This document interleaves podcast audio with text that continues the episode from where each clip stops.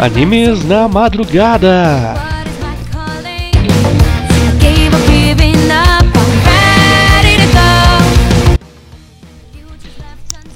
Fala nerdaiada, takayada e todo mundo que caiu de paraquedas novamente. Está começando mais um Animes na madrugada e hoje eu venho trazer para vocês mais uma indicação como de praxe. então, antes de começar o episódio, né, tem uns dois disclaimers aqui para fazer, né? O primeiro, provavelmente o mais importante dos dois, é que agora que eu tô no terceiro episódio eu me toquei que eu não me apresentei. No primeiro e nem no segundo. Olha só. Eu achei que. Assim, por já. Pelo site Nerdices 2 já ter outro podcast. ah, na minha cabeça, quem tá ouvindo esse daqui já, eu já estaria ouvindo também um outro podcast, Papo de Cama, mas como ninguém é obrigado a ouvir o outro também, e pode ter chegado a esse podcast por outro jeito e nem sabe quem sou eu, então, ok, né? Preciso me apresentar. Então, então sem mais delongas, né? Aqui quem fala é o seu host, Luiz Antônio. Yay! Isso mesmo. então agora vocês já sabem quem é essa voz que vos fala. E o outro disclaimer, antes da gente partir já para o assunto principal, né, do episódio, é para explicar o motivo desse hiato aí da última semana, né? Como todo mundo sabe, aqui no sul do país houve um ciclone que ferrou com o Rio Grande do Sul e tudo. E aqui em Curitiba também veio uma, um vendaval maluco que aqui que acabou derrubando uma árvore aqui no, no meu terreno também. Arrebentou os cabos de conexão de internet, mas não aconteceu nada mais grave do que isso. Só daí deu esse atraso mesmo, né? Inclusive até para tarefas do meu curso que eu faço. Então daí eu achei melhor, ao invés de gravar as pressas, editar e ficar bem ruim, eu achei melhor deixar passar aquela semana e postar para vocês agora, né? Então, é, desculpem pelo vacilo. Mas espero que vocês curtam bastante o próximo episódio agora. Então, como como já é de praxe, vamos para o episódio. Hoje vamos falar sobre mais um Isekai, um bem divertido, bacana. Eu espero que vocês gostem, beleza? Valeu! Link Start! Episódio Hachinante Te Sorewanai Deshou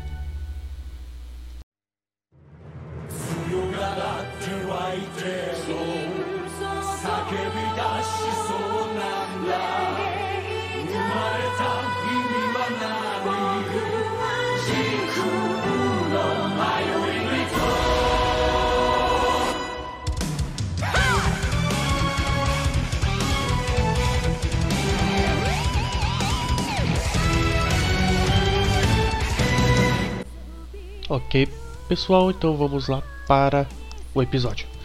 Hoje a gente vai falar então do anime chamado Hachirante Suremarai Desho. Em inglês, The Eighth Son, Are You Kidding Me? Ou, em português, O Oitavo Filho, Você Tá de Brincadeira? Esse anime aqui foi da última temporada, né? Terminou inclusive há pouco tempo, foi dia 18 de junho que ele acabou. Então não faz muito tempo assim, é bem, bem, bem recente. Ah, do que se trata? É um Isekai, como eu já disse antes, né? Fantasia, o Isekai de fantasia basicão mesmo. E vamos lá, qual é a história desse anime? Então a história gira em torno do personagem chamado Wende Wendelin von Baumeister. É o nome completo dele desse, dessa história, né? Ah, esse é o nome que ele tem nesse, nesse mundo, né? Nesse mundo de fantasia. Mas antes ele era um homem, né? Um assalariado normal chamado Shingo Ichinomiya. Até que ele acabou renascendo em um mundo mágico como o oitavo filho do nobre chamado Arthur von Benon Baumeister. Assim, a princípio, ele ele já nasceu já nasceu daqui ah, ah, já nasceu daquele jeito já como oitavo filho já preocupado é, exatamente pelo fato de ser oitavo, oitavo filho, porque não teria praticamente nada para herdar, né?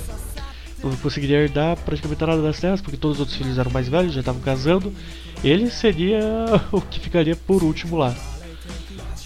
Fora que a situação também não era muito boa para a família, que era uma família nobre, o título nobre tudo, só que pobre, né? Os nobres pobres. Tanto que até no primeiro episódio ele tá lá comendo aquela sopa aguada, tomando aquele chá aguado, tudo terrível, terrível.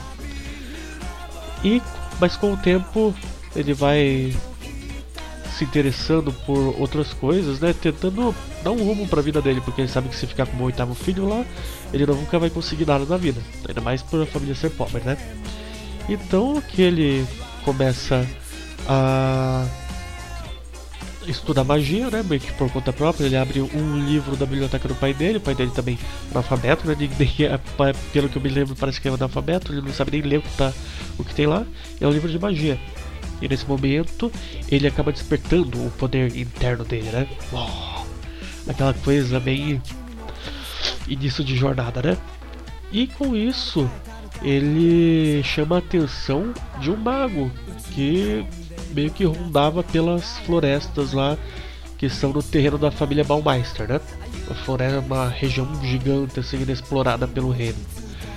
E esse mago se chama Alfred Hainford e ele acaba encontrando o Vendelin quando ele tá ah, fazendo alguma coisa na floresta, brincando ou indo atrás de comida, não, indo atrás de comida para a família dele caçando esse tipo de coisa. Isso ele é criança ainda, né? E ele acaba sendo tomado como um aluno desse professor, né? desse mago. Ele era, antigamente, ele explica pro Vendelin que ele era o mago da corte e tal, poderoso e tal, né? Vendelin fica, nossa, caramba! Fica muito impressionado com isso, né? E esse personagem vai ensinando para ele tudo que ele sabe né? Isso já no primeiro episódio, então não é um spoiler tão grande, né? Ensina para ele várias toda toda a magia que ele sabe, mas no final, ainda criança, né, o Vendel descobre pelos boatos da vila tudo que existe um morto-vivo na floresta. E esse tipo de morto-vivo é alguém que que morreu, mas que tem uma missão ainda e não pode desencarnar enquanto não cumprir essa missão. E ele vai atrás do mestre e confronta, né? E o mestre diz que sim, que ele é esse morto-vivo, que ele só poderia passar ir para outra vida se cumprisse esse essa missão dele de passar todo o ensinamento dele, todos os poderes dele para alguém, né? Alguém que fosse ainda mais forte que ele, tivesse mais forte que ele, tivesse mais, digamos assim, condições de ser mais poderoso do que ele no futuro, né? Mesmo sendo uma criança. Só que já pesa muito mais a questão que se fosse só isso, tudo bem, tipo, ah, passou pra ele, ok, desintegra, vira, desintegra, vira luzinha e tchau, vai pro paraíso. Não. Pra ele morrer, ele tem que ser purificado, porque ele é um morto-vivo. E como ele não consegue usar magia uh, sagrada, ele ensinou tudo isso pro Vendel, né? Ele pede pro Vendel purificar ele. E daí o Vendel mesmo criança, uh, ainda tem aquele trauma né, de criança de ter que purificar o próprio mestre, né? E daí ele faz isso, né? Acaba purificando o próprio mestre com a magia de magia sagrada que ele aprendeu. E depois, exatamente depois disso, já mostra ele já mais adolescente, mais adolescente já, né? Mais adulto assim, adolescente na verdade, né? Já bem mais uh, desenvolvido, né, dos poderes dele e tal, e indo para uma meio que para escola de aventureiros que existe no reino, né? Deixando as terras da família lá para a família mesmo, né? Para os irmãos lá decidirem, né? As heranças e tal, e vai embora.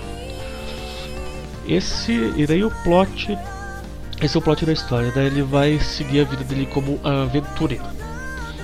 E várias outras coisas vão acontecendo durante a história. Daí isso eu vou explicando de acordo com, com os personagens que eu vou apresentar uh, no decorrer agora do programa, né? Que vai ser muito mais fácil, muito mais interessante até.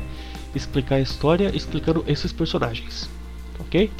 Então vamos lá para a parte da apresentação dos personagens.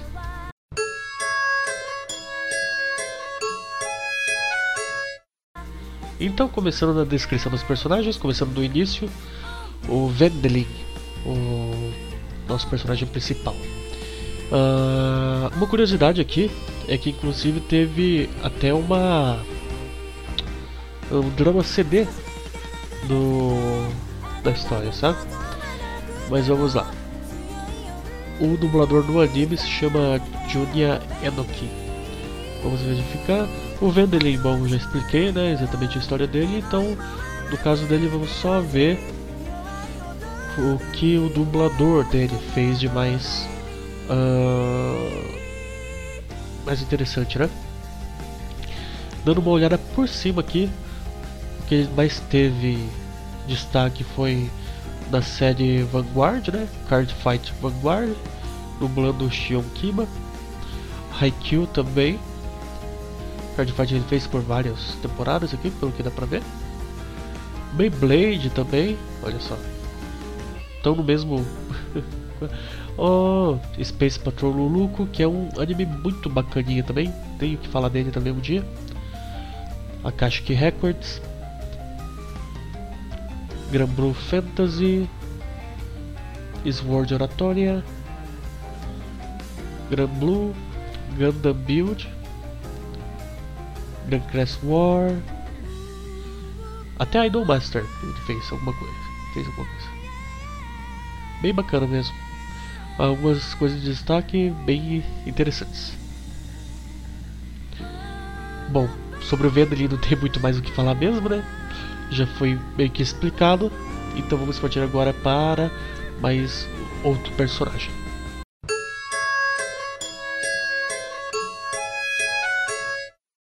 A segunda personagem aqui não é por ordem de aparição, né? Mas é que é interessante falar. É a Elise ou nome completo Elise Catarina von, von Hohenheim. Ela é meio que a, a Priest, né? Que faz parte do grupo do Vendelin. Essa parte que a gente vai explicar agora, pois quando o Vendelin entra na nessa escola de aventureiros, né? Obviamente você vai fazer um grupo de aventureiros, como todo anime de Sekai é assim, ou anime coisa medieval também é assim, né? Fantasia e tal, sempre que alguém entra em alguma coisa assim, alguma escola de aventureiro ou guilda, qualquer coisa, para justamente formar uma guilda, desculpe. Então, essa personagem entra mais pra frente na história, né? Não demora muito, na verdade. Ela entra uh, não para participar do grupo do Vendel de início, mas ela aparece como a noiva dele. pois depois do Vendry ter feito um feito muito grande, que foi um fe feito um feito, feito um feito, ok, né? Que redundância. depois de ter vencido um dragão morto-vivo e os ossos lá, toda coisa ser levada pro reino, coisa que ajuda até o reino também, até o núcleo do que mantinha o dragão, vamos dizer assim, entre aspas, vivo, né? Ativo é utilizado até pela guilda dos magos lá do reino principal, né? O reino que manda tudo lá. E daí ele já ganha notoriedade por isso, né? Ele já fica famoso pra caramba. Só com isso. E é a única coisa que ele não queria ficar tão famoso. E por isso acaba chamando a atenção do cardeal, né? Da igreja lá que que manda ajuda a controlar coisas do reino. E o cardeal acha interessante casar a neta dele com o Vendelin. E o Vendelin nem se toca quando vê já tá noivo, né? Prometido pra ela. Nem percebe o que tá acontecendo. E uh, a Elise, ela é uma personagem. É aquela personagem clássica assim que você vê quando você fala de desses jogos, assim, desses jogos, desses animes de Isekai e tudo. Personagem tipo Priest que tá lá mais pra curar as pessoas e tal, essas coisas, é bem daquele jeito, né? Bondosa, carinhosa, sempre se preocupando com todo mundo. No caso da Elise, ela é reconhecida no reino inteiro como a santa, né? Ah, pessoal, todas as pessoas chamam ela de santa, todo mundo ama ela, todo mundo adora ela e tal, né? E uh, esse casamento daí, né, que a Elise acaba tendo com o Vendel, eles realmente se casam no anime, né? Quer dizer, no anime não, na história eles se casam, mas eles estão juntos no anime, então de qualquer jeito vão se casar. Uh, esse casamento uh, foi justamente o vô dela, né, fez justamente isso para um casamento político, né, para garantir uh, uma aliança entre a igreja e o o Vendel que ele tinha certeza que ia se tornar um nobre muito popular. Por isso você dá até para pensar que havia um plano desde o início do anime de, tornar ele um nobre. Porque coisas que acontecem no final do anime, da metade pro final, na verdade, meio que dão a entender isso sim. Porque o reino precisava das terras dos Baumeister. Não destruir as terras, tudo e tal. Mas eles precisavam que os Baumeister dessem acesso às terras inexploradas ao sul, que eram várias das florestas e tudo, com que lá tinham minas, tudo que é coisa assim que o reino podia aproveitar. Só que pass entrava líder, passava líder uh, da família, continuava a cidade pobre, desenvolvimento nunca crescia. E daí por último, quem ficou como herdeiro da família foi o irmão mais velho de todos, o Kurt, que é o. Vamos dizer assim. desculpe. Vamos dizer assim, o vilão. Sim, do anime, sabe? E. Ele é pior ainda do que qualquer outro que já esteve lá, porque além de tudo ele é cruel também, né? Então. É, o reino quer de qualquer jeito tirar ele de lá. E para isso vão usar qualquer meio, né? Qualquer meio legal que eles não podem simplesmente destituir um nobre e colocar outro lugar só para comandar lá, porque senão isso faria com que todos os outros nobres ficassem com o pé atrás. Tipo, mas o cara tá fazendo isso com eles, que como é, o que ele pode fazer comigo, né? Então, eles têm que seguir todo um plano para garantir isso. Mas enfim, já falei bastante disso e falei muito menos da Elise, né? Mas então, a Elise, tudo isso, né? Ela ajuda muito durante as aventuras que eles têm, né?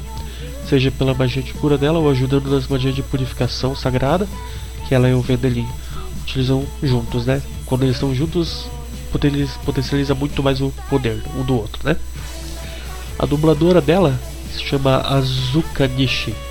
E procurando aqui, eu achei bem pouca coisa dela. Ela não fez muitas coisas assim bem conhecidas, né? Vamos verificar aqui. Ao menos quando eu pesquisei, né? Vamos só para ter certeza. Bom, High School DXD, Chibi Devil. É, eu já falei besteira, né? Fez uma coisa conhecida já. Ah, é, realmente não tem, tirando High School, e não tem muita coisa bem conhecida. Tem o Endro, que é um anime horrível também. Não vale a pena. já fala aí. Fez alguma das infinitas continuações de Precure, que é um outro anime muito legal também. Rage of Bahamut, é, só no videogame mesmo. Então não teve muitas coisas, sabe? Mas ela fez um trabalho bem bacana aí no anime.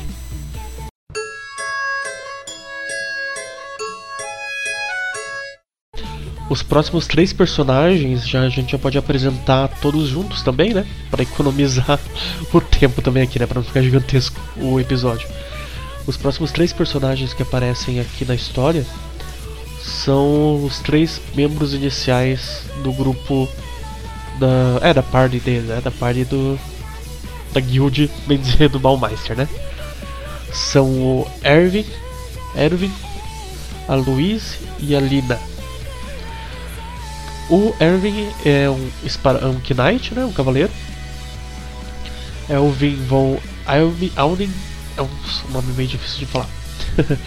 é, assim como as outras duas personagens, ele era, persona, era um colega de classe do Vendelin durante o tempo em que eles estavam na academia, né? Para se tornar aventureiros. E é, ele é meio raso mesmo. Esses três personagens são um pouquinho rasos, mas são bacanas também, né? O desejo dele mesmo é fama e fortuna, né? é para ele mesmo, para não ter que depender de uma da família nobre de onde ele vem. É mais uma coisa assim para não, eu posso fazer por eu mesmo, tá? Não preciso de ninguém vindo aqui me encher o saco. E logo depois de várias coisas que acontecem no anime, uh, quando o Vendelin acaba ganhando uma, um título de nobreza como baronete, o Erwin meio que jura lealdade a ele, né? Pô, ser o melhor amigo e tal, e acaba se tornando, a princípio, como guarda pessoal, né? De dele e tal, mas depois ele vira meio que faz tudo, além de guarda pessoal, ele faz tudo, faz tudo na verdade, né? Ele vira o cara que meio que o responsável até pela mansão e que eles acabam morando, porque sim, ele ganha uma mansão. O Vendo ele ganha uma mansão, o Vendo ele fica rico, na verdade. Ele, ele acaba. Cada coisa que ele acaba conseguindo. acaba fazendo. Cada coisa que os amigos dele ajudam. Por menor que seja às vezes, ou que ele pensa né, que seja menor, acaba virando algo grande e ele ganha um título, né? Tanto que no final ele fica como barão, se eu não me engano, ou algo acima até. Ou conde, visconde, não sei. Mas é muito bacana mesmo essa sucessão de acontecimentos. E ele só fica perdido lá, tipo, como assim? Eu tô virando nobre cada vez mais, eu nem sei o que fazer como nobre. Assim, tipo, nem sei como é que funciona esse, essa sociedade maluca aí dos nobres, né? Mas é bem bacana. O dublador do Erwin é o Hiro Shimono. Hiro Shimono fez, vamos ver aqui. É, mesma coisa também. Pouquinha coisa. Mas olha, o cara tá nativa faz tempo. A primeira coisa que ele fez foi em 2002. E foi indo, indo, indo. Em 2006 fez, fez o D. Elf, A Tale of Memories, Ghost Hunt. Tatatã, Inazuma Eleven, olha só, só Wither. Olha que bacana. Mas foi bem pouca coisa, não fez muita coisa. Fairy Tail fez o show. O Sugnosora. Bacana o teste. Bacana o teste é legal. Oh. Wake Up Girls. ZX Ignition Noragami. Até Berserk o cara fez. Fez bastante coisas. Até no My Hero Academia, na segunda temporada, ele fez o Dabi. E por aí vai. Teve algumas coisas bem bacanas mesmo. E até Phantasy Star Online. O cara fez algumas coisas. Olha só. No anime do Phantasy Star Online. O próximo. Então o próximo personagem aqui do. Do grupo é a Louise. A. No, com o nome completo, né? Louise Yoran de Aurelia Offenbeck. É uma artista marcial, né? É, a habilidade dela ser mais de canalizar magia, a magia em combate físico, né? E ela acaba se tornando uma aventureira depois. Depois que a família dela meio que abandonou ela. Porque. Assim, é bem estranho até, né? É que não explica muito no anime assim, algumas coisas como o, o que ocorre de preconceito lá e tal. Mas ela acaba se tornando uma aventureira depois que a família dela joga ela para fora de casa pelo excesso de capacidade de mana que ela tem, né? E daí ela, com o tempo, quando ela conhece o Vendelin, ela acaba se, meio que se apaixonando por ele também, né? Pra variar, assim como a outra personagem. E só que assim, como a princípio ela, por ser uma plebeia, ela a princípio pensa que não pode se casar com ele legalmente, mas ela, ela assim como a Lina, acabam acabam, acabam chegando com um plano ale- além de continuar como aventureiras no grupo deles, né? Elas chegam com o plano de serem as concubinas dele. E, eh, tipo, elas fazem até uma competição em um episódio que tá com a, com a Lina, né? Ela, a Luísa e a Lina também fazem competição, né? Pra ver quem. ah, quem vai vencer, né? Mas no final o Vendley revela que ama as duas do mesmo jeito e, e quer que elas sejam suas esposas do mesmo jeito, né? Suas concubinas também. Porque incrivelmente a Elise também aceita, né? Então, ok, ele tem um harém. e a Lina, né? Como eu já falei. Oh, desculpe, já ia pular a dubladora da Luísa. A dubladora da Luísa é Yuna Mimura. Essa tem menos coisas que os outros ainda.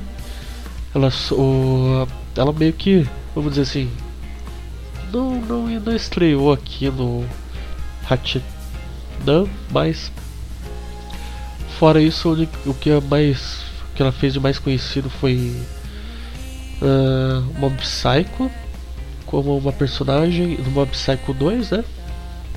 Que apareceu em dois episódios. Nossa, realmente o resto foi e Aikatsu. Só isso, o resto foi só tipo, ah, como uma personagem, como um estudante, como uma criança. Sabe, não teve muita coisa. Mas aqui ela conseguiu mais destaque, né? Pô, papel de um anime inteiro, né? Praticamente. E é, ficou muito bacana a voz dela na Louise. E a Louise é uma personagem muito bacana também, aquelas personagem doidinha, cheia de energia, engraçada que todo mundo gosta, sabe?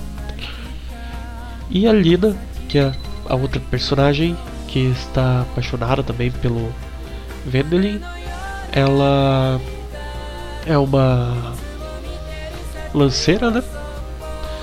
E é filha de uma família também de, de pra- praticantes de lança mesmo, né? Ela acaba se tornando aventureira depois que a família dela a obriga.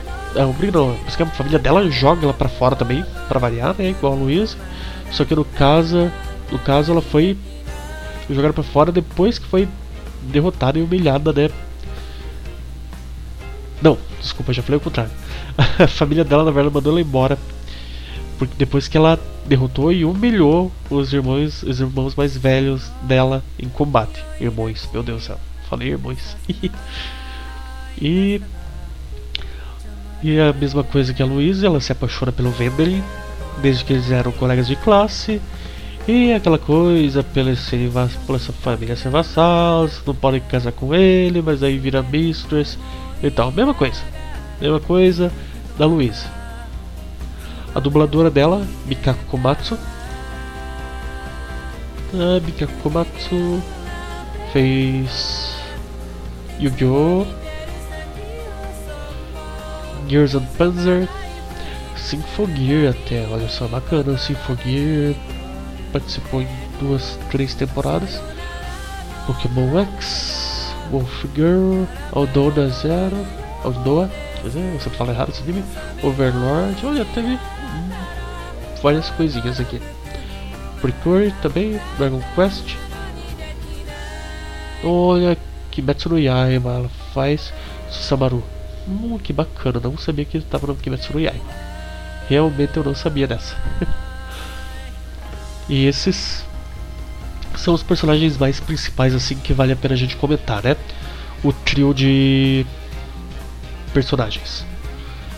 Fora esses, temos mais os outros coadjuvantes, né? Que também são importantes, mas se eu for falar aqui também vai levar muita coisa, muito tempo, né? Mas quem a gente pode comentar aqui seria ah, o Roderick, que é um lanceiro que toda hora, a partir do momento que o Vendelin se torna um, um nobre, ele tá toda hora indo atrás dele, pedindo para ser aceito como ah, como vassalo e tal e tal, até que ele consegue ah, até que ele finalmente consegue ser aceito, né?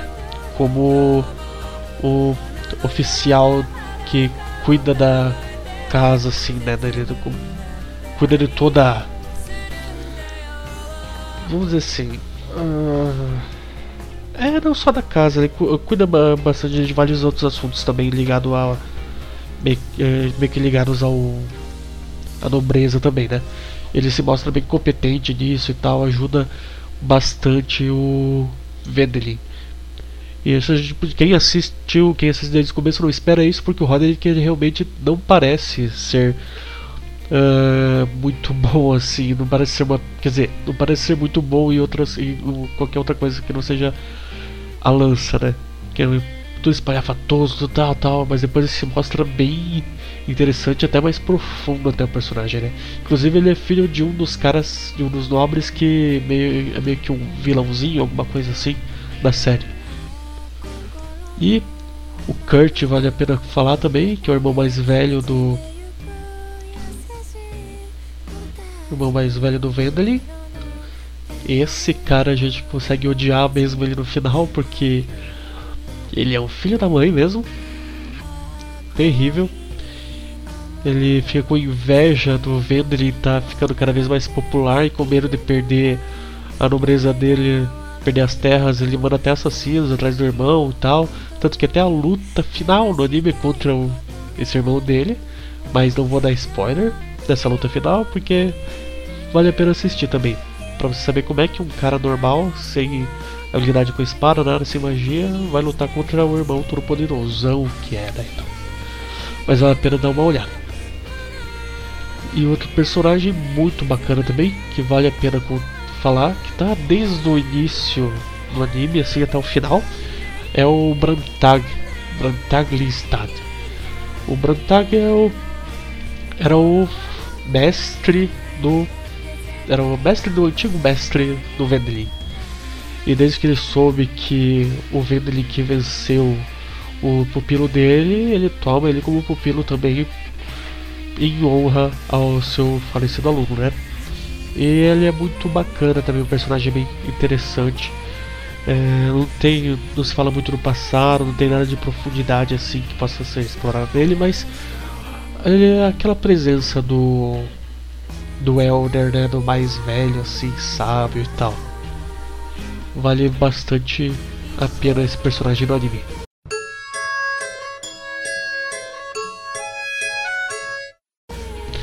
Então, em resumo, o que a gente pode falar do Hachinante Surubanai Show é que ele é um Isekai ah, que segue todo, segue bastante o clichêzão de sempre, né? Morrer, vai para outro mundo, esse é o preceito do Isekai, né? Mas ele tem alguns pontos bacaninhas, assim, a história é levezinha, é legal, é divertida, assim de você seguir, né? Bem bacana. E uma coisa que eu acho bem interessante do caso desse anime é que o personagem não fica toda hora, tipo, todo episódio tem que ter alguma coisa dele falando da vida passada, assim, sabe? Lembrando de coisas do mundo moderno e tal, e toda hora, ah, isso daqui lembra um anime, isso aqui, é coisa e tal, e tal. É bacana em alguns, alguns animes quando acontece isso. Mas direto, direto enche o saco. E tem todo anime fazer isso também e é uma falta de originalidade bem grande, né? Pra assim dizer. E nesse anime não acontece isso não. Ele não fica chorando sobre a vida passada, nada não. É até bem estranho o jeito que ele aceita, né? Tipo, ele já renasce como criança, tipo, oh, caralho, renasci como criança aqui. Tal. E vive a vida tranquilo.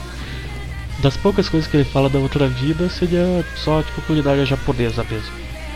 É a única coisa que eu acho que mais fala assim. E você pode contar nos dedos assim, todos os episódios, o- alguma coisa que ele fala assim sobre ah, sobre a vida passada ou sobre alguma coisa que seja no mundo moderno que os outros personagens ficam, hã? Como assim? Tipo, ah, tô, esse jogo aqui, só o que, igual, igual aquele jogo tem que contar, igual aquele RPG, só o que, e os personagens ficarem olhando, hã? O que você tá falando? Tipo, praticamente não tem isso, né? A única coisa que é mais diferente é tipo a comida, que quando, quando ele faz, todo mundo fica, uou, tipo, fica viciado, né? Apaixonado. Mas é uma boa pedida se você não tem nenhum outro anime pra ver no momento, né? É um anime bem bacana. Quando ele estreou, agora nessa temporada, Era daqueles animes que você não dá nada, sabe? Que você olha assim, ah, o design não é feio nem bonito, é normal, né? Tipo, não é, né? nossa, que maravilha e tal. Mas cumpre o papel dele. Por sorte, graças a Deus, não é tochado de 3D. Tem o que? Acho que umas, uma ou duas cenas assim com o monstro 3D que não. É, que não chega a estragar o anime como um todo, né? Um dragão 3D lá que ficou meio. Ah, mais ou menos e tal, mas não é que nem aqueles bicho preto do Overlord lá cheio de boca lá que ficou terrível. O anime em si tem essa história bacana, né? O diferencial dela. Já não diria o diferencial. É que ela pega você uh, a partir de uma certa parte. A partir do momento que você começa a entender o que está acontecendo na história, como ele vai ascendendo na nobreza e tudo, e o objetivo dos nobres com as terras em que ele vive, né? Você vai desenvolvendo a história e você percebe que fizeram uma pegada muito legal no plot principal. Então, eu recomendo sim esse anime. Vale inclusive muito mais a pena que o anime anterior no outro episódio que eu falei, do Mao Sama Retry. Que o Mao Sama é aquele assim, tipo, é igual, é igual a gente for, se a gente for falar de filmes, né? É, quando você assiste um filme bem sessão da tarde, que não tem profundidade nenhuma, mas é divertido, você só desliga o cérebro e assiste, né? Isso vale pro Mao Sama. Aqui no Hatinan, você pode assistir bem tranquilo, porque a história é legal, é bacana. Você pode assistir com o cérebro ligado, pra isso não tem problema. Então, vale a pena dar uma procurada aí pelo anime, dê uma olhada no trailer também, pra ter uma ideia de como é tudo, né? Animação e tudo, a história. E procurem aí pelo Crunchyroll por esses lugares aí, né? Os lugares lícitos pra assistir, né?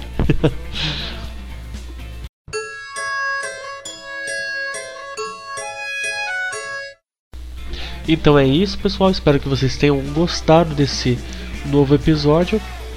Depois desse hiato de uma semana. É, desculpem se a voz ficou meio fanha ou meio baixa, que eu tô meio resfriado também. Então, uh, já viu, né? Mas é isso aí.